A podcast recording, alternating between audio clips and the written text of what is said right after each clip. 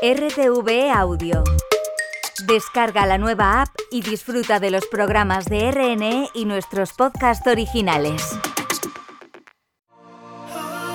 Futuro abierto. Futuro abierto. Futuro, Futuro abierto. Reflexión. Reflexión. Debate. Debate. Participación. En Radio Nacional de España, Futuro abierto. Hola, ¿qué tal? ¿Cómo están? Nosotros encantados comenzando una nueva edición de Futuro Abierto en la radio pública, en Radio Nacional de España. Saludos muy cordiales. En esta ocasión María José Pérez Morales está a los controles de Futuro Abierto, Carlos Rufo es nuestro productor, Ángeles Vandrés y Esther García Tierno están en la redacción y en el micro de Futuro Abierto. En el nombre de todos ellos y en el mío propio, Tato Puerto, les damos la bienvenida más cordial en el comienzo de una nueva edición de Futuro Abierto. El rápido avance en la digitalización y en diferentes tecnologías está permitiendo a muchos ciudadanos el acceso a los mercados financieros para operar comprando y vendiendo acciones, divisas, materias primas o criptomonedas. Lo que antes estaba reservado a bancos y otras corporaciones especializadas se ha democratizado y ha atraído a millones de personas en todo el mundo. Pero operar en los mercados, hacer trading, es una actividad para la que la mayoría de las personas no están bien preparadas y acaban perdiendo su dinero. Hoy en Futuro Abierto hablamos del trading. Escuchamos primero el informe de Esther García Tierno. Una de las puertas que la digitalización y la tecnología ha abierto a más gente es la de los mercados financieros. Esta aparente democratización de las inversiones ha popularizado el llamado trading. Este concepto abarca el intercambio de productos por dinero, unos productos cuyo valor viene determinado por la demanda y la oferta en el mercado de la bolsa. Aparentemente parece fácil conectarse a la bolsa y operar con activos financieros, ya sean bonos, acciones u otros, pero si el acceso es fácil, no lo es tanto beneficiarse de la variación de valor de estos productos en la inversión o especulación. Son muchos los que no controlan la volatilidad del mercado y sus riesgos. Como dicen los expertos, perder el respeto al mercado suele conllevar sustos monetarios. Durante la pandemia se incrementó el trading, la incursión de ciudadanos a un mercado de compra-venta de acciones, divisas o materias primas, especialmente a corto plazo. La euforia inicial y la fascinación por el dinero rápido dio paso a no pocos disgustos económicos para muchos particulares. Temas complejos de economía, estadística, política y psicología suelen acompañar el mercado de las finanzas. El desconocimiento y escasa formación de los nuevos traders sin preparación concluye en una pérdida del 90% de su dinero durante los tres primeros meses, según el informe de 2022 de la Comisión Nacional de Valores. Muchos no asumen el nivel de riesgo para su patrimonio, especialmente aquellos que al principio abandonaron sus profesiones, incluidos arquitectos e ingenieros, para una dedicación plena al trading. También existen entidades financieras informales que prestan sus servicios a particulares con la consiguiente estafa. Y según señalan algunos expertos, también en el trading hay comportamientos adictivos cercanos al juego patológico. El surgimiento de influencers con miles de seguidores para inversores comenzó a preocupar a la CNMV, a la Comisión Nacional del Mercado de Valores. La aparición de estas plataformas atractivas para traders no formados podría tener también un coste para los mercados financieros inundados de inexpertos. Muchos recurren a la bolsa como nueva vía de conseguir ingresos. Según datos de la consultora Gallup, en abril de 2023 un 61% de estadounidenses tenía acciones. En Europa la actividad es menor, pero también gana adeptos, por lo que la Comisión Europea anunció futuras medidas destinadas a capacitar a inversores minoristas para que reciban un trato justo y con la consiguiente protección de vida. Paralelamente al crecimiento de esta actividad financiera hay un boom de escuelas de trading. Este potencial inversor es especialmente atractivo para el público joven que busca ingresos y controla las tecnologías. No obstante, los expertos denuncian la deficiente educación financiera.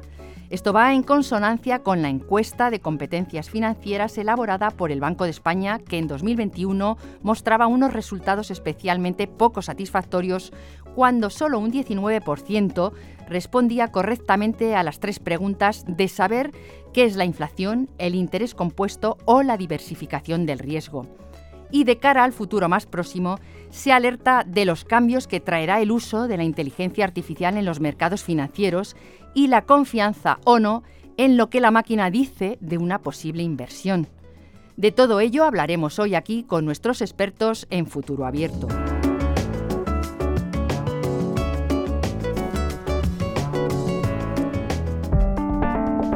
Las opiniones, los datos, los expertos. Futuro Abierto en Radio Nacional. Hoy en Futuro Abierto hablamos del trading y lo hacemos con auténticos especialistas aquí en Madrid, en la emisora de Radio Nacional de España en Madrid. A mi izquierda se encuentra José Luis Cava. Bienvenido, José Luis, ¿cómo estás? Muy bien, encantado de estar aquí. El tipo más enérgico que hay en las redes sociales, informando a la velocidad del rayo, siempre con un café por las mañanas, se ha hecho popular en medio mundo, yo, yo diría, porque leo los comentarios. Un poquito de suerte. Eh, un poquito de suerte, no, que lo haces muy bien y además te escriben desde diferentes países de Latinoamérica, en fin, es, es un éxito.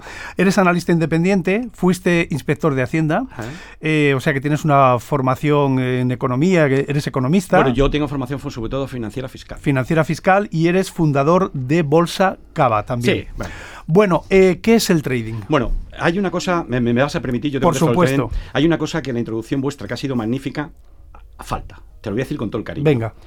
La bolsa no ha cambiado desde el año 1920. ¿Y eso cómo? Te voy a explicar. El primer libro que se escribió en la bolsa, de la bolsa en el mundo, lo escribió José de la Vega, judío español, de la muy noble y leal Villa de Espejo en Córdoba. ¿Y sabes lo que dijo en 1688 este señor? No. Que el objeto de este juego, el objeto de la bolsa, es el hombre. Una cosa es la tecnología. La tecnología está muy bien, pero aquí lo que está en juego es el hombre. Y eso no ha cambiado nada. Es decir, la psicología humana. Es la psicología de la masa. La ambición, el miedo.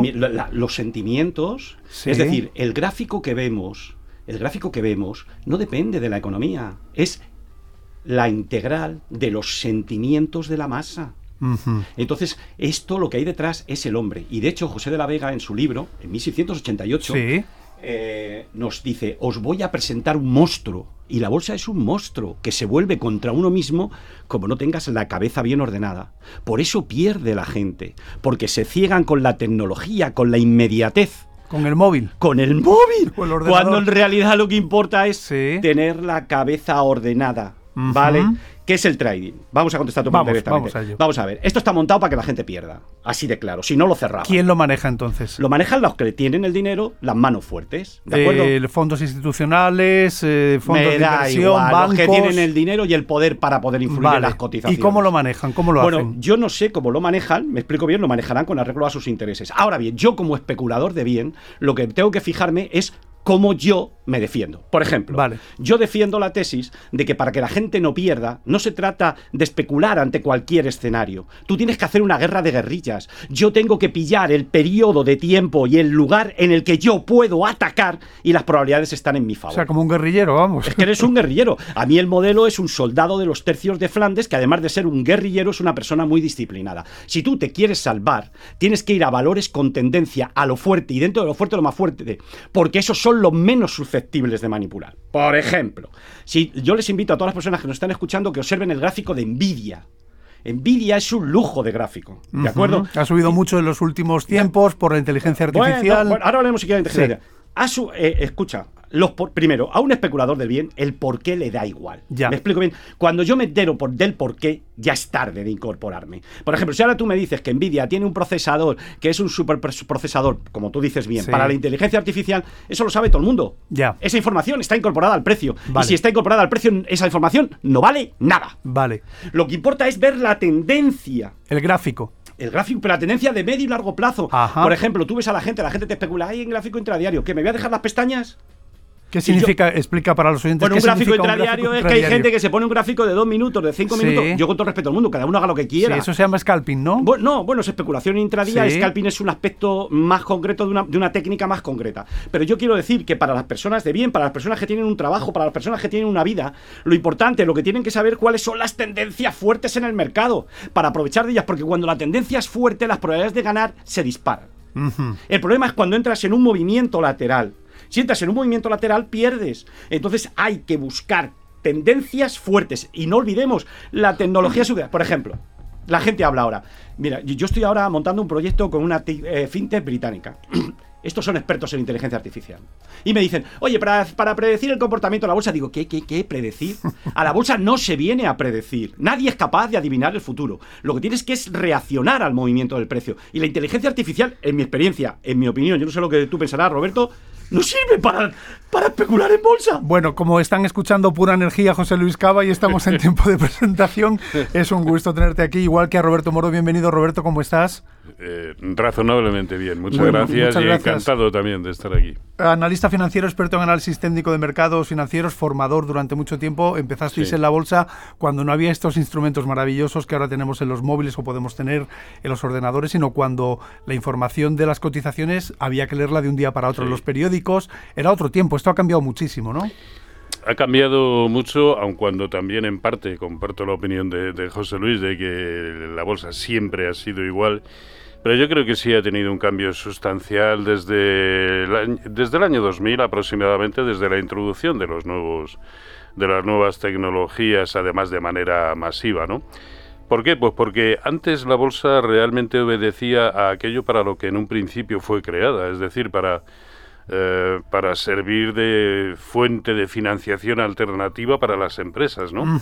Y aquellos que compraban en su momento realmente creían en el proyecto y aguantaban. Es decir, voy, a comprar acciones de esta empresa porque creo en esta empresa y quiero que, siga para adelante e, y yo formo parte de, esta empresa. Efectivamente. Ahora ya no es así. Y permanecían el tiempo que fuera necesario, no voy a decir 10 años, pero un año, dos años, seis meses. Y familias que pasaban las acciones de padres a hijos y todo eso. Efectivamente. Y realmente la bolsa les acababa eh, recompensando en un altísimo porcentaje de, de las ocasiones, ¿no?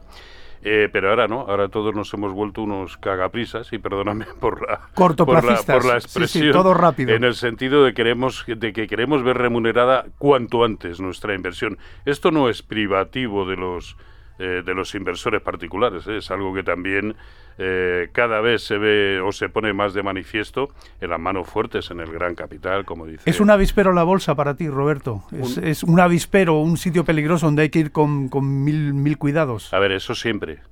eso siempre. Pero si, no, si careces de la formación adecuada, eh, claro, pero hemos estado investigando y la formación, por ejemplo, a nivel universitario, José Luis, lo hemos dicho, es economista, eso ya ayuda muchísimo, me imagino, los matemáticos, la gente que sabe de cálculo de probabilidades, pero no hay una formación, digamos, oficial reglada a día de hoy, aunque han surgido en los últimos 22, 24 años un montón de escuelas, un montón de canales de YouTube últimamente. Eh, ¿Cómo se forma uno en esto, Roberto? Sí, pero porque sigue habiendo eh, gran cantidad de, digamos, eh, herramientas de análisis. ¿no?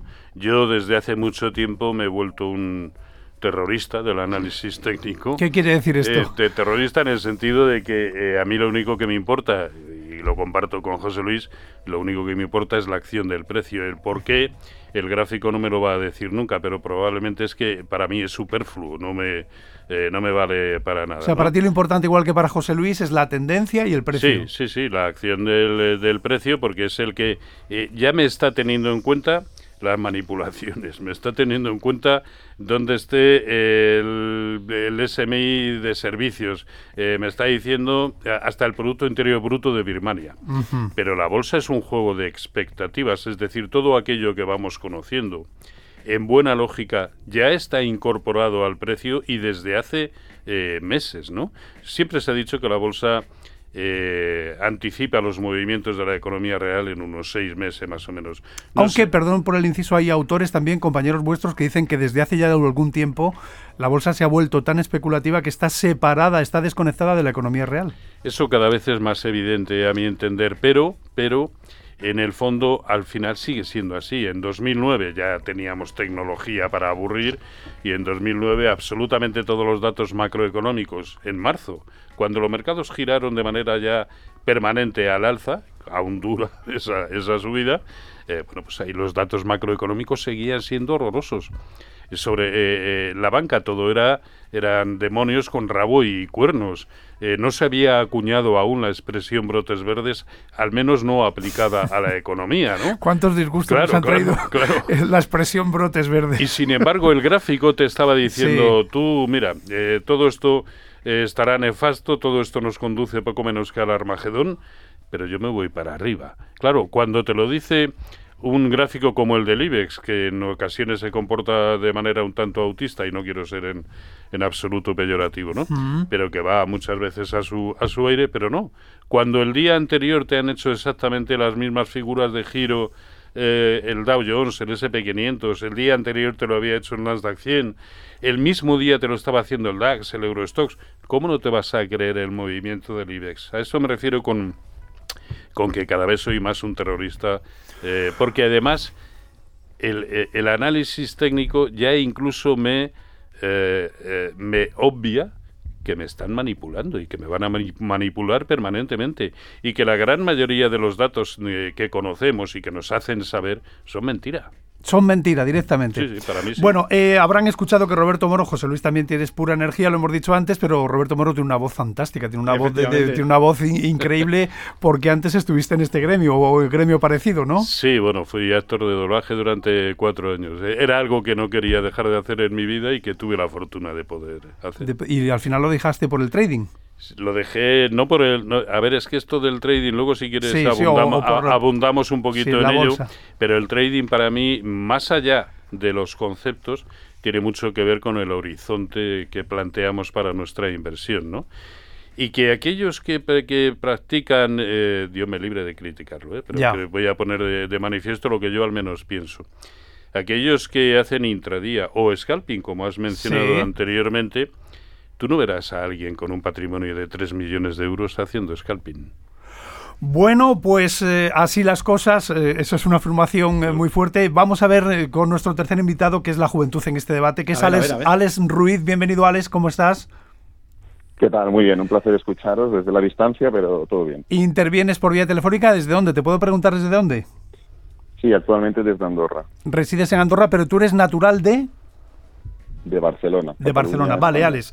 Tú eres trader e inversor, formador, cofundador de Trading Lab, ofreces contenido gratuito prácticamente a diario en un canal de YouTube eh, y eres muy crítico con toda esta corriente última de los youtubers, de los influencers, donde vienen a decir, salen detrás de un Ferrari, de un Lamborghini, eh, con relojes carísimos, con mansiones espectaculares, y tú vienes a decirnos que esto no va de eso, ni muchísimo menos, que quién puede comprobar si ese Ferrari es suyo o no, eh, si lo otro no es un decorado.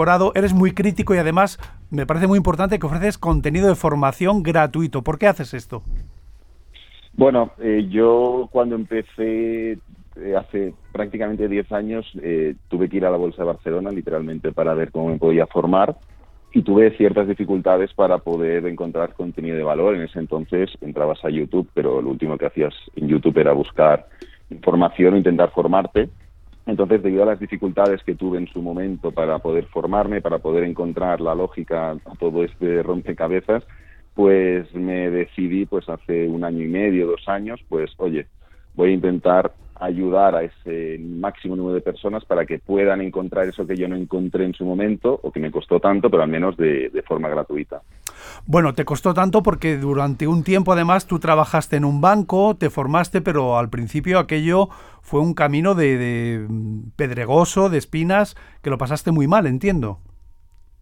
A ver, fue un camino difícil porque no, no había tanta información como ahora, o al menos la información no era tan accesible. Es cierto que es un arma de doble filo porque el hecho de que haya tanta información y tanta repercusión pues puede ser positivo o negativo, pero en ese entonces, para lo que yo pude intentar buscar, había poca información. Entonces, hasta que no encuentras un camino, hasta que no encuentras una ruta que realmente termina siendo válida, pues tienes que ir haciendo prueba y error, como en cualquier emprendimiento al final. Vale, ¿y tú cómo te consideras? ¿Un inversor a corto plazo, a medio plazo? ¿Eres intradía, scalper? Eh, ¿Cómo te consideras, Alex? Yo lo que hago es dividir mi forma de afrontar los mercados en dos. Eh, siempre he sido y siempre me ha gustado invertir a largo plazo, comprar índices y activos sólidos en los que yo pueda depositar mi capital y literalmente olvidarme pero es cierto que compagino esto con mi actividad principal, que es operar de forma diaria, utilizando pues temporalidades de una hora, diarias, cuatro horas. No sería el flujo más especulativo, donde ya nos iríamos a minutos y demás, pero tampoco es algo más largo plazista como ya utilizas gráfico semanal, así que estoy un poquito en esa, ya en esa, intermedio. Aquí cuando has dicho lo de minutos han, arqueado las cejas, los, más veteranos que no mayores de, de, la mesa han arqueado las cejas porque entendemos, Alex, que esto es una actividad de alto riesgo, no lo sé, tú nos lo vas a contar, es muy difícil, muy complicado, ¿no? Una cosa es, hemos leído en la documentación que inversor puede ser todo el mundo, entendiendo por inversor que alguien tiene 3.000 euros y dice, pues me voy a comprar unas acciones de, no sé, de, Nvidia, por ejemplo, y las dejo ahí un tiempo y a ver qué pasa. Pero ser trader en estos términos de tiempo, de diario, estar pegado a la pantalla, entiendo que es muy complicado, ¿no? A ver, la realidad es que el mercado es fractal. Esto implica que la secuencia y la repetición de patrones ocurren del mismo modo en temporalidad semanal que en temporalidad de un minuto. Bien es cierto que en el momento en el que tú empiezas a bajar temporalidades, el riesgo incrementa de manera catastrófica y del mismo modo que puedes ganar más, puedes perder más. O en cuanto a la velocidad con la que ganas o pierdes. Evidentemente, tú puedes operar lo que quieras en la temporalidad que quieras, pero para a, medida que vas bajando requieres de una experiencia y unos conocimientos y una y una psicología hablando mal y entre comillas mucho mayor que evidentemente no está preparado prácticamente nadie. Por eso yo personalmente lo rechazo porque no es algo que me guste. Ya. Que gráfico horario ya me siento cómodo. Bueno, eh, ha sido un camino durísimo. He visto en uno de tus vídeos que tú además trabajabas. Tus primeras cuentas se vaciaron rápidamente haciendo trading, pero trabajabas para nutrir a tus cuentas y esto te ha llevado a un camino tremendo de horas y horas haciendo backtesting, eh, haciendo estrategias, mirando hasta que lograste ser rentable hace relativamente no muchos años, ¿no, Alex? A ver, yo empecé hace 10, pero rentable como tal y dedicarme a ello hace 7. Si son muchos o pocos, pues en función de con quién te compares. Ya. Pero sí que es cierto que lo que tuve claro desde un principio es que lo que iba a hacer era todo lo posible para, para poder crecer en este mundo. Por suerte o por desgracia, pues me ha ido bien, pero obvio tuve que tener otros trabajos para mantener ese flujo de, ingresos de algún modo mientras aprendía. Bueno, Alex, eh, mensaje para la gente joven que son los que manejan mejores las redes sociales, los canales como el tuyo. ¿Qué mensaje hay que darles, en tu opinión? Eh, lo divido en cuatro pasos. El trading es un emprendimiento, algo que no te enseñan en el colegio ni en la universidad, a menos que tu carrera vaya por ese lado.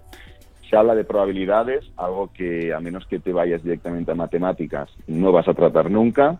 No hay una formación homologada, con lo cual eso siempre incrementa el problema y no hay una metodología concreta. Es decir, estos cuatro o cinco puntos hacen que sea una, algo realmente complejo. Así que o vas directamente al primero, que es que es un negocio, y te lo tomas como tal y empiezas por ahí sentando esas bases, o durarás poco o el mucho dinero que tengas pues termina desvaneciéndose. Bueno, hechas las presentaciones puede intervenir quien quiera. José Luis está sonriendo, entiendo que ha dicho una cosa, ha dicho muchas cosas muy importantes. me parece, Alex, entre ellas, por ejemplo, la escasa formación financiera que tenemos los, ciudadanos. o sea, se nos enseña, eh, bueno, tampoco se enseña sexualidad en los colegios, estaba pensando. Pero seguro que enseñan más. seguro que enseñan más de lo que es un activo, un pasivo, un crédito, un porcentaje.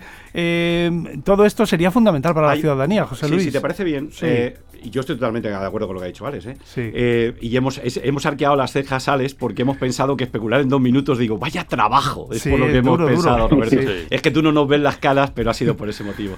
Vamos a ver, hay una la, formación es terrible, ¿eh? La formación es terrible. Yo te puedo decir que yo estaba dando clase a chavales de bachillerato, en unas clases aparte de formación en el colegio de especulación. En el colegio te enseñan lo que no vale para invertir, en la facultad te enseñan los balances. los balances de la cuenta de explotación no tienen valor, no tienen valor predictivo. ¿Me explico bien? Pero es que está mal hasta la legislación. Tú fíjate, la CNMV, yo soy de los que piensan que los órganos reguladores hacen una función muy importante y es necesaria porque nos defienden a nosotros, a los particulares, con lo cual está muy bien. Si tú te fijas, toda la legislación europea y todos los reglamentos no tienen en cuenta el análisis técnico. A la hora de estudiar bolsa o a la hora de entrar por el buen camino, está muy bien que tengas una formación económica. Tú tienes que conocer cuál es la política monetaria de los bancos centrales. Por ejemplo, eh, Ahora, lo explico. Y luego, aparte, tienes que ver lo que está diciendo Roberto del análisis técnico. En la facultad te mal enseñan la política monetaria, pero es que el análisis técnico ni lo estudian. Y en la legislación, cuando tú ves todas las regulaciones, el reglamento de abuso de mercado de la Unión Europea, no tiene en cuenta el análisis técnico. Es decir, se ve que los catedráticos no respetan el análisis técnico. ¿De acuerdo? Esa es la realidad. Y por eso no se incorpora a los planes de estudio. ¿De acuerdo?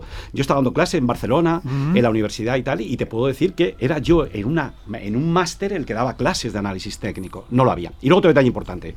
Vamos a ver. Vamos a explicar para los oyentes que no lo saben qué es resumidamente el análisis bueno, técnico. el análisis técnico Luis. lo ha explicado muy bien Roberto. Roberto, el Vamos gráfico. a ver. La idea es la siguiente. El mercado, y esto lo tienen que aprender los periodistas, ¿eh? Sí, el precio descuenta toda la información. Vale. Por ejemplo, si tú te vas, te voy a poner un ejemplo, si tú te vas a comienzos del siglo XX, Reina Victoria en el Reino Unido, las personas que estaban más informadas de lo que pasaba en el mundo eran los que operaban en los mercados de valores. Tenían la información. Luego nosotros lo que decimos es, mire, yo no puedo hacer caso al análisis fundamental porque eso supondría tener un sistema de ecuaciones de 200.000 ecuaciones que no puedo resolver. Ya. Entonces, lo único que te fijas es en el precio, porque el precio incorpora toda la información. ¿Me explico bien o no? Sí, sí. Siguiente cuestión. ¿Qué Menos- mueve? me- menos el porqué, todo lo El- demás. los porqués no importan. No importan. Ahora bien, un especulador de bien tiene que tener idea clara la política monetaria. Tú, por ejemplo, antes estábamos diciendo qué es lo que mueve a las bolsas. En mi opinión, lo que mueve a las bolsas es la liquidez. Si tú te coges la liquidez mundial, la correlación entre el SP500 y la liquidez mundial es muy alta. Es la liquidez lo que gobierna esto. Si el Banco Central, si por ejemplo ahora mismo tienes al Banco de la Reserva Federal inyectando liquidez en el sistema, las bolsas van a subir, da igual la economía. Tú ahora, incluso, si te fijas, te dicen, ay, es que la economía norteamericana va muy bien. Claro que va muy bien, ¿por qué? Porque está gastando público, porque está gastando dinero, porque está emitiendo deuda pública y esto se va al garete. Y porque hay elecciones. Y bueno, aparte de eso. Y luego hay una cosa que si estamos haciendo un programa para la gente de Sí, bien, sí. lo primero que no se nos debe ir, y yo lo dejo aquí para que vosotros lo comentéis, es lo siguiente. Es cómo nos roban los gobiernos y los bancos centrales. ¿Qué quieres Hace- decir con esto? Muy ¿Cómo nos fácil, muy gobiernos? fácil. No, no, no es demagogia barata. Es sencillo. Es cómo deterioran el valor de la moneda. Me explico bien. Si tú estás imprimiendo billetes y billetes y billetes y billetes, el valor de la moneda Cae. va cayendo. Basta con fijarse lo que hace el oro o el franco suizo frente a las monedas fiat basura como son el dólar, la libra y el euro. Tenemos que ser conscientes del timo piramidal que suponen las monedas basura, como el euro y tal, porque es la manera de defendernos. Es decir, cada vez que el gobierno te dice, te voy a salvar emitiendo más deuda pública, te voy a salvar emitiendo más gasto público, te está robando. O, o Porque- está hipotecando al país para la no, siguiente. no, no, no, te está robando directamente porque Vale, está vale. imprimiendo dinero. Vale. Y cada vez que imprime una unidad de dinero, pierdes. Por ejemplo, esto es viejo, esto lo hacían los emperadores romanos. Vale. Recuerdas que los emperadores romanos cogían los denarios, fundían, sacaban la plata y si antes nece- si con mil denarios sacaban la plata y obtenían, yo qué sé, 300 gramos, pues luego imprimían más denarios con menos cantidad de plata. Este es el tipo piramidal que han hecho los gobiernos toda la vida. Roberto se está partiendo, yo no sé, Alex, tú ahí en Andorra si te está No, no, pero, no, no, pero es que siempre, siempre me ha llamado la atención y no deja de asombrarme, Sí. y le conozco hace la tira, 20 de, años. la tira de años, pero esa vehemencia con la que habla, ¿verdad? pero, pero cargada de razón, de razonamiento, Hmm. a mí siempre me ha hecho mucha gracia y me, y me, y me, eh, me sorprende y me admira. Eh, pero, es pero- amigo mío, Roberto, ¿eh? que Sí, consta. sí. Alex, ¿quieres intervenir? No, a mí me parece que ha sido muy claro y que se puede, si se esfuerza, lo puede decir más alto, pero más claro no. Que No, no sé, no, que- ma- más que nos- alto me extraña. ¿eh? Que nos engañan los gobiernos con el dinero fiat, con la, con la Sí. moneda, con el euro, con el dólar. Eh, de hecho, mucha gente no entiende, por ejemplo, eh, que Estados Unidos es el país más endeudado del mundo, pero sigue Sí, ahí y nadie sí. le, le Pero tiene una lógica. Pero lo, que, ¿Cuál pa- es la- lo lo es- que pasa es que a, a- a Estados Unidos absolutamente todo lo que se le ocurra emitir se lo van a comprar. Vale. España hace mm, 12 años Sí. eh, teníamos que pagar una prima del 7% para Sí, poder eh, sí. emitir, con lo cual prácticamente, si es que eh, son los son los dirigentes, son los gobernantes los que nos Los están los que nos están los que nos Hay una están- cosa. los que nos están llevando a la ruina. Tenemos que tener dos ideas claritas. Bien. Si tú te das cuenta, ahora mismo tenemos dos bloques, el bloque de China y Estados Unidos, y nos hacen ver que están enfrentados. Te digo, ¿qué hace China con los 400.000 millones que tiene de superávit comercial al año? ¿Dónde lo invierte? Si tú oyes los periódicos... Bueno, creo que es el que más tiene acciones de la, en la bolsa de Nueva York, por Claro, ejemplo. pero ¿dónde se puede invertir ese dinero? En un sitio que el mercado está abierto. Estados Unidos tiene algo que no tiene China ni Rusia, que su mercado es abierto y yo puedo comprar. Ya. ¿Vale? Y luego otro detalle importante. ¿Tú te has dado cuenta el lío que se ha montado con el ETF de Bitcoin? Sí, sí, además tú lo has dicho en un vídeo. Se ¿Has acabó, visto? se acabó ¿Por el? Bitcoin. ¿Por qué? ¿Por qué? Por- Vamos a explicar lo que es un ETF Vale, también. Bueno, ¿por, por qué, por, por qué luego, por qué se han metido tanto con el Bitcoin y por qué lo odian? Pues muy fácil. Porque el no lo pueden controlar. No, pues muy fácil. El Bitcoin está limitado a 21 millones. Como tú estás emitiendo cada vez más dinero, más dinero, más dinero, y vas a tal, ¿qué es lo que sucede? El Bitcoin se mantiene constante. Lo que pasa es que las monedas basura van cayendo, van cayendo, van cayendo. Y el Bitcoin va a poner de manifiesto que el emperador va desnudo, va a poner de manifiesto que esto es un timo piramidal, el de las monedas Y por eso han sacado los ETFs con Bitcoin. No, no, no. Han sacado los ETFs de Bitcoin porque las élites dominantes quieren invertir ahí. Pero fíjate lo que ha pasado. La decisión del ETF del Bitcoin lo tomaban cinco personas en la SEC. ¿Y sabes tú por qué no querían aprobarlo? Precisamente porque la SEC no es nadie para decir qué producto nosotros negociamos. No es nadie tiene que cumplir con su trabajo. Pero ha habido una jueza que le dice, tú eres una capri tú has sido caprichosa y arbitraria la decisión. ¿Por qué no quieren que haya ETF de Bitcoin? Porque eso le da empaque al Bitcoin y saben que a la larga el Bitcoin va a apreciarse con respecto a las monedas fías que son basura, gobernadas y llevadas por unos gobernantes que no controlan el gasto público. Alex Ruiz, tú haces muchos vídeos además con operativas en Bitcoin. ¿Qué piensas? ¿Es el futuro, es el presente, pero va a seguir siendo el futuro en tu opinión o cómo lo ves?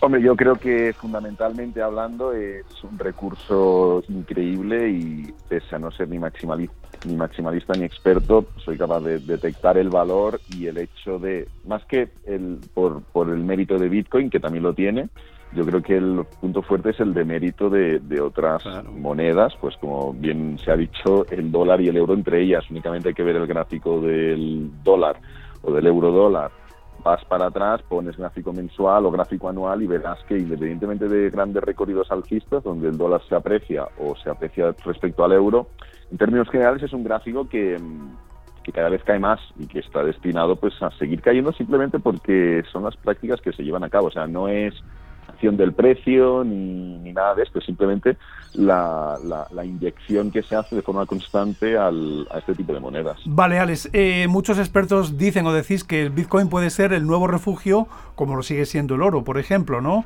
Porque, como ha dicho antes José Luis, hay un número limitado de, de unidades de Bitcoin, 21 millones, que hay que seguir minando, que eso es otro tema que no vamos a pero ya no vale, pero al límite es 21. Vale, 21 eh, y entonces es moneda de refugio.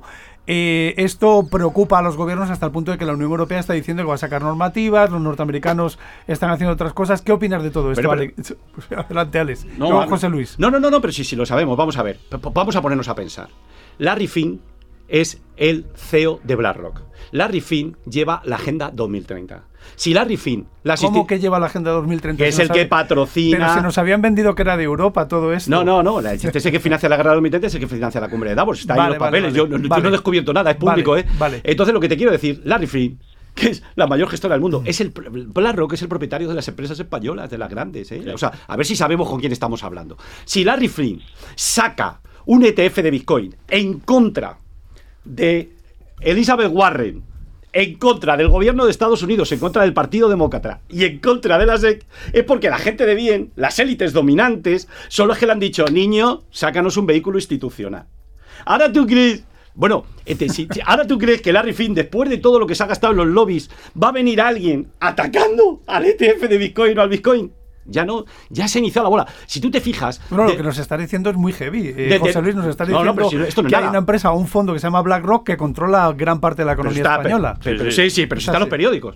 Si yo no te estoy diciendo nada, si yo no tengo información privilegiada obtenida de forma ilegítima. Vale, vale. Bueno, te, te voy a decir cómo votaron los ETF de Bitcoin. Los votos, los votos del ETF de Bitcoin, hay cinco personas en la SEC. ¿De acuerdo? Y había dos del Partido Demócrata. Que a mí me da igual el Partido Demócrata que el Republicano. Estamos hablando de especular. Entonces, los dos del Partido Demócrata votaron en contra. Y el único que se oponía era el propio presidente, porque la que le va a tenido que caer al presidente de la SEC aprobando el ETF de Bitcoin. Pero es que la SEC no puede oponerse a un ETF de Bitcoin, como le decía la jueza de Nueva York. Pero hijo mío, ¿cómo te, enfrentas y quieres impedir un ETF de Bitcoin y estás a aprovechar y, permites un ETF de futuro sobre Bitcoin? Bueno, eh, vamos a seguir avanzando. Me interesa mucho la parte, la parte vuestra de vuestra salud, de vuestra dinámica, de vuestro trabajo diario. Entiendo, Alex Ruiz, eh, tú eres una persona muy joven, entiendo eh, que estar todo el día, ahora nos lo vas a contar, igual no estás todo el día con las pantallas mirando gráficos, esto pasado unos años eh, te aísla, cambia el carácter, eh, acabas viendo mejor el mundo, peor, ¿cómo lo ves tú esto? A ver, bueno, yo no estoy todo el día delante de la pantalla, sí que es cierto que trabajo muchas horas al día, pero con Claro, porque además tienes un canal de YouTube y hay que y una escuela y todo esto hay que nutrirlo y lleva muchas horas, claro. Sí, eh, todo, todo, todo cuenta, evidentemente, y gran parte del rato que estoy delante de la pantalla simplemente porque me gusta escuchar, ver noticias, estar pendiente de gráficos, buscar activos, leer. Es decir, no es te levantas y te abres las pantallas y te pones a operar y a facturar, ni mucho menos, todo lo contrario. Hay mucho trabajo de investigación y como me gusta tanto, me lo puedo permitir. Eh, yo empecé en el trading al final por, por el dinero, seguí por el tema de la libertad, cuando vi que el dinero, sí que es verdad que si seguía podía ganar, pero lo que me permitía era trabajar desde donde quisiera, no me refiero a playas y yates, sino pues en cuanto a, a la ubicación. Y luego y ahí enlazo con lo que me comentas, me di cuenta que lo más importante para poder ser fructífero era el desarrollo personal y el entenderme y el saber eh, cuáles eran mis creencias limitantes, cuáles eran los pensamientos que me ponían nervioso, que no. Entonces, es cierto que por suerte tengo un trabajo que no solo me encanta, sino que además me permite y me exige tener que estar constantemente pues reflexionando, leyendo, y, esto evidentemente pues me ha ayudado mucho a, como comentabas, pues a crecer como persona. ¿Y lógicamente ha cambiado el trading tu visión del mundo? Bueno, a medida que, vas viendo cómo van las cosas, cómo funciona la economía, el, control y la manipulación que existe en todos los ámbitos, pues obvio sí que sí que ha cambiado porque dejas de ser igual tan inocente y te empiezas a focalizar en, temas que, ni te enseñan, pero porque igual no te han interesado a ti o porque igual tampoco quieren enseñarte y explicártelos bien. Entonces, sí que evidentemente, pues en cuanto a esa inocencia inicial, te das cuenta que las cosas igual no son como, como te llegan. Roberto Mordo, eh, esto al final es un juego, de, dais, estáis dando un poco la sensación, o a mí me parece que es un juego de pillos y de, gente muy lista, muy audaz, eh, a lo mejor no con demasiada formación, pero lo que tienen dinero y manejan los mercados y hacen subir las acciones a lo mejor de una compañía y cuando están altas y entran los particulares las venden, baja y luego cuando vuelvan a bajar las vuelven a recomprar y echan del mercado a la gente digamos, minorista. pero, eso, eso solo tiene una razón de ser y un, motivo. Es que eh, realmente manejan unos volúmenes que, que a ti te echan absolutamente de todo. Y cuando ellos quieren iniciar un proceso de acumulación, eh, son ellos los que lo inician y compran absolutamente todo. Somos los demás en el proceso de continuación de tendencia los que vamos alimentando para bien esas compras que ellos han hecho de otra manera, de la misma manera que la mano fuerte es cuando quieren eh, distribuir, son ellos los que lo inician, ¿no? Pero mm, yo creo, y comentando un poco lo que decíamos al principio, ¿Qué es el trading? Le preguntabas a, José Luis. Yo creo que tiene mucho que ver con el horizonte temporal de nuestra inversión. ¿no? Para mí, y esto sí que es una opinión muy personal, mm.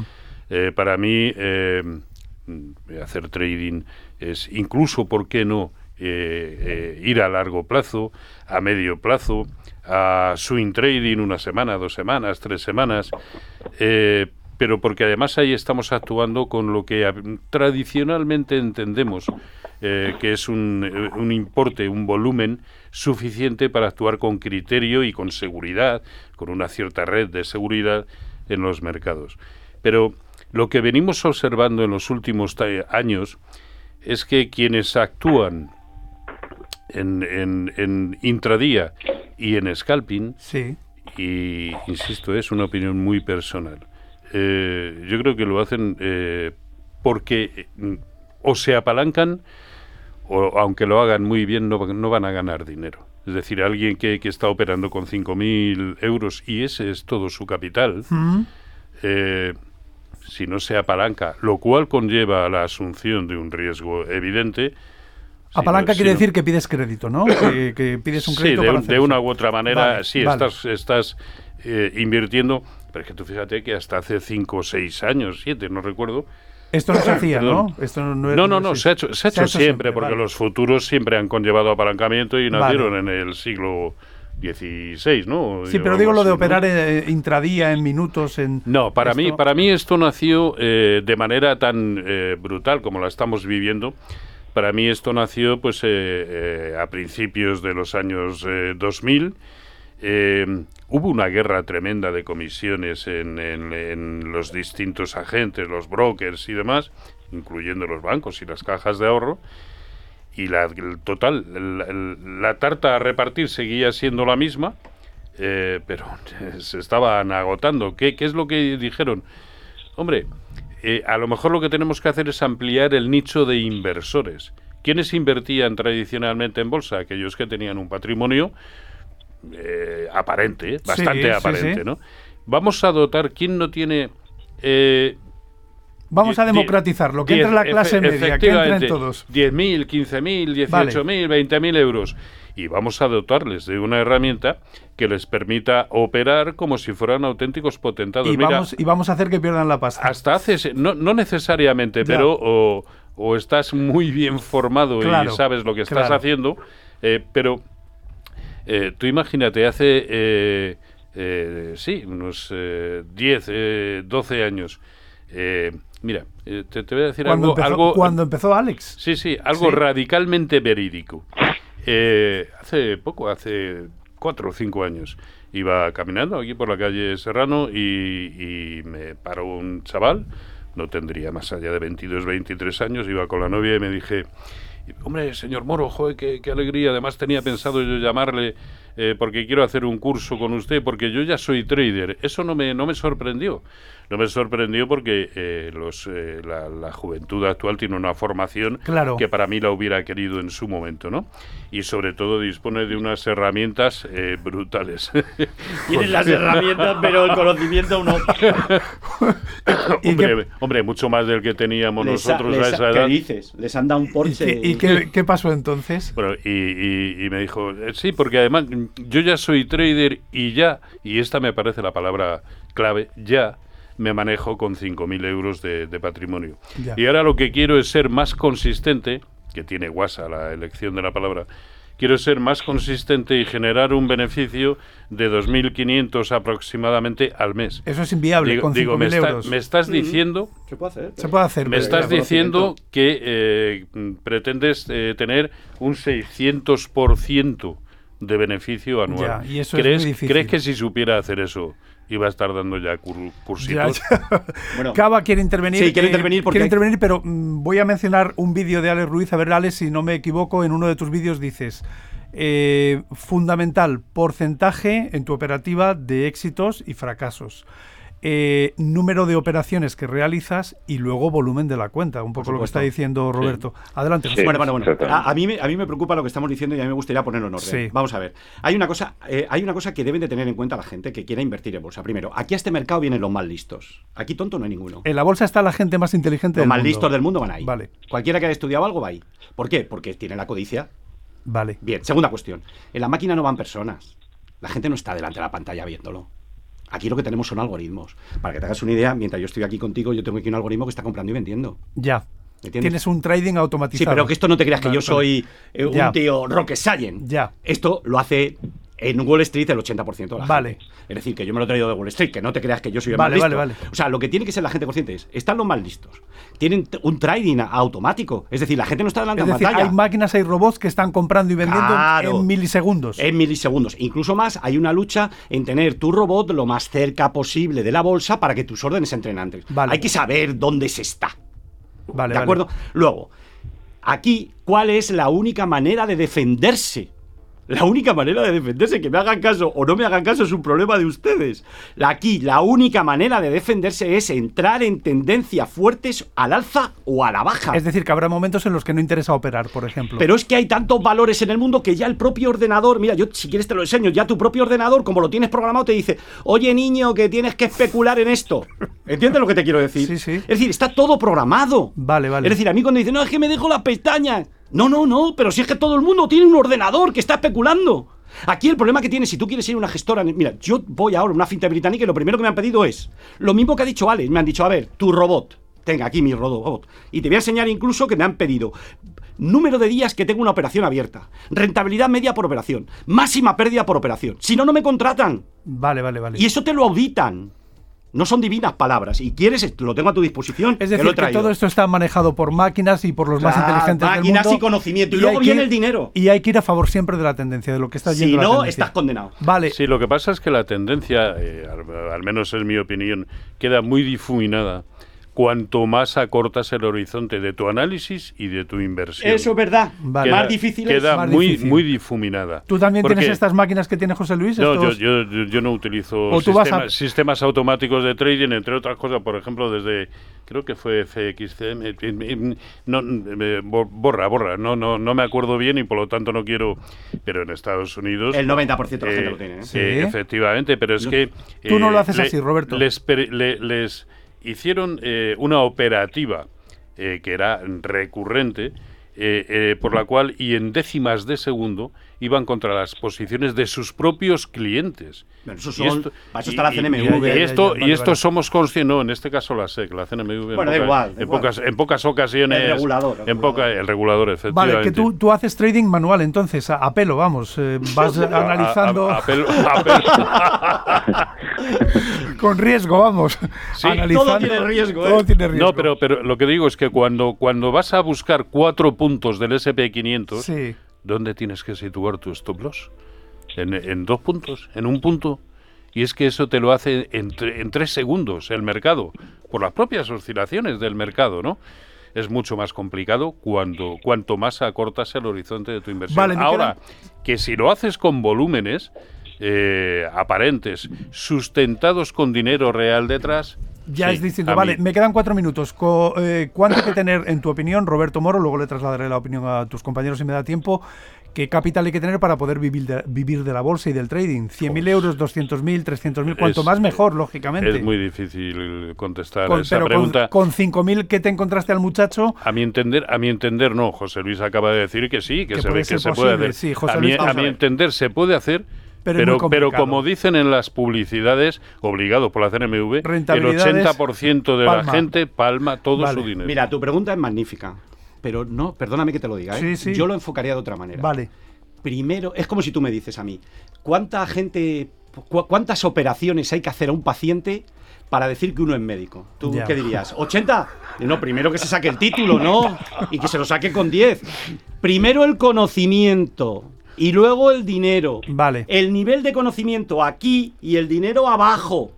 Y el nivel de dinero que vas invirtiendo va en función del conocimiento. Porque en el siglo XVII nos dijeron que lo que importa es La cabeza. la cabeza. Esto es un juego del hombre. A mí cuando me dicen, a mí me pasa y, y he visto a que a Roberto se lo han hecho. Te para por la calle y te dice un chaval, eh, 5.000. Yo el otro día estuve, me vino uno de estos chicos. Y digo, ¿dónde está tu padre? ¿Dónde está tu padre, chico? ¿Pero cómo te deja a ti invertir 5.000 euros? ¿Tu padre está loco? Ay, Dios. ¿Entiendes? Sí, sí, Eso sí, no se puede consentir. Bueno, Primero formación. me queda muy poquito pero, tiempo, Pero ojo, Alex. el problema es que hay muchos que alientan eh, con, claro, con- a la gente con joven, claro, expectativas radicalmente falsas que alientan esa forma de proceder. Alex Ruiz, eh, ¿a ti qué te dijeron tus padres por, ya por curiosidad? Ruiz de su niño. A ver qué, ¿Qué le te- qué te dijeron. Yo por suerte cuando, cuando les comuniqué que, que era lo que me interesaba, tenía 18 años y por suerte siempre he tenido unos padres que pues la verdad que les debo todo y siempre me han tratado y me han apoyado en todos los sentidos y han apostado por mí. Más que por mi potencial, sino porque, vale, si nuestro hijo cree que este es el camino, vamos a apoyarle. Así que he tenido la suerte de que siempre me han, me han ayudado, me han apoyado y no era lo que les gustaba, no era lo que les parecía óptimo, y menos en esa época, pero me apoyaron y me... Vale, ayudaron. vale, vale. Me quedan, eh, eh, pues me alegro un montón por ti y por tus padres, porque luego al final eres un trader de éxito y un youtuber magnífico. Y además tienes una escuela que me imagino que es fantástica, porque lo recuerdo, Muchas ofreces gracias. contenido gratuito siempre, que eso no lo hace todo el mundo. La mayor parte de la gente, bueno, no es el caso de Roberto ni de José Luis, que hablan de muchas cosas muy interesantes, pero hay otros youtubers que lo que quieren es venderte su curso sí, o sí. Y Alex te explica un montón de cosas y no te vende. Él, sa- él tiene una formación que es eh, Trading Lab, pero no te lo vende. Sí, sí. Me quedan dos minutos. eh, ¿Querías apuntar algo rápido, Roberto? y vamos no, a la a ver, sobre todo porque ilustra muy bien esta última parte de la que estamos hablando, más bien del, eh, eh, de, de volúmenes pequeños, que nadie se pierda o deje de ver la película Golpe a Wall Street, que es exactamente, es muy reciente, ¿eh? es exactamente eh, lo que sucedió con GameStop y aquella plataforma Sí, Re- Reddit, de videojuegos Robin Hood, efe- efectivamente. ¿no? Pero saber eh, cómo eh, llegaron eh, mediante opciones muy auto. No, no, no, eso hay que estudiarlo, estoy estudiando porque todo fue movimiento es, de opciones. Eso ¿eh? es tremendo, eso es tremendo. No, no, no, pero eso fue buenísimo. Además se gana dinero ahí muy fácilmente. ¿eh? Piensa una cosa, y yo acabo Pienso ya y no que- digo más, ya sé que se acabó el tiempo. La gente piensa que están los mercados de acciones y luego los derivados. Lo que domina el mundo son los derivados. GameStop, sí, yo estuve sí, metido sí, en sí. ello y eran derivados. Claro. Bueno, eh, Roberto Moro, analista financiero, experto en análisis técnico de mercados financieros, formador. Tienes tiempo rápidamente para una reflexión final, un deseo, lo que tú consideres oportuno. No, a ver, siempre, eh, o desde hace ya mucho tiempo, siempre lo he dicho, en, en la bolsa se puede y se debe incluso estar, eh, pero con determinadas premisas y sobre todo absolutamente imprescindible formarte adecuadamente. Muchísimas gracias, Roberto Moro. Ha sido un placer tenerte A- como a invitado en. Futuro Abierto. Eh, seguimos contigo. José Luis Cava, recuerdo, es analista independiente, fundador de Bolsa Cava y un apasionado de los mercados y un tipo muy, muy vehemente y muy vital. Reflexión La final. reflexión es fácil. Si usted quiere ganar dinero, fíjese siempre en la política monetaria. Con una política monetaria expansiva, metiendo liquidez en el sistema por parte de los bancos centrales, las bolsas suben. Y usted entre en lo fuerte y dentro de lo fuerte, en lo más fuerte. Y piense que está compitiendo en un mercado lleno de trampas, gobernado por los más listos. Pues nos quedamos con eso. José Luis Cava, muchísimas gracias también por participar en esta edición de Futuro Abierto. Cierras tú, Alex Ruiz, recuerdo, trader, eh, trader e inversor, formador, cofundador de Trading Lab. Eh, ofrece, lo hemos dicho antes, contenido gratuito a diario en su canal de YouTube. Eh, reflexión, deseo lo que consideres. El trading es un emprendimiento y como todo emprendimiento es una de las prácticas más difíciles y, complejas de dirigir una vida, así que no es coger un gráfico y analizar, sino que requiere pues múltiples habilidades que van más allá del trading y es importante formarse en todos los campos. Pues nos quedamos con eso. Muchísimas gracias a los tres. Tengo decenas de preguntas que no ha dado tiempo a hacer, así que si queréis, dentro de un tiempo nos volvemos a juntar y seguimos charlando. Gracias y hasta cuando queráis. Chao. Hasta Muchísimas otra. gracias. Chao.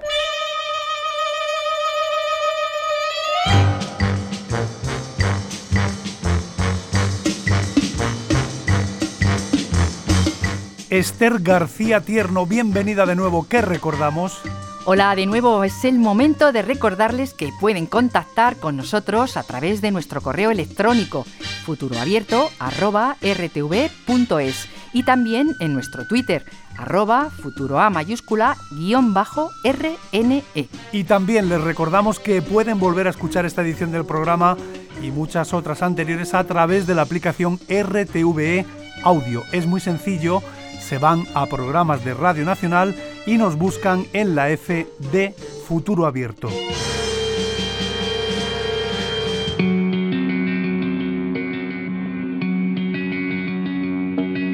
Los mercados financieros están diseñados para transferir dinero del impaciente al paciente. Warren Buffett, inversor y empresario estadounidense del siglo XX y XXI. Desde Madrid, esto fue todo en una nueva edición de Futuro Abierto. Gracias por su atención y hasta la semana que viene. Adiós.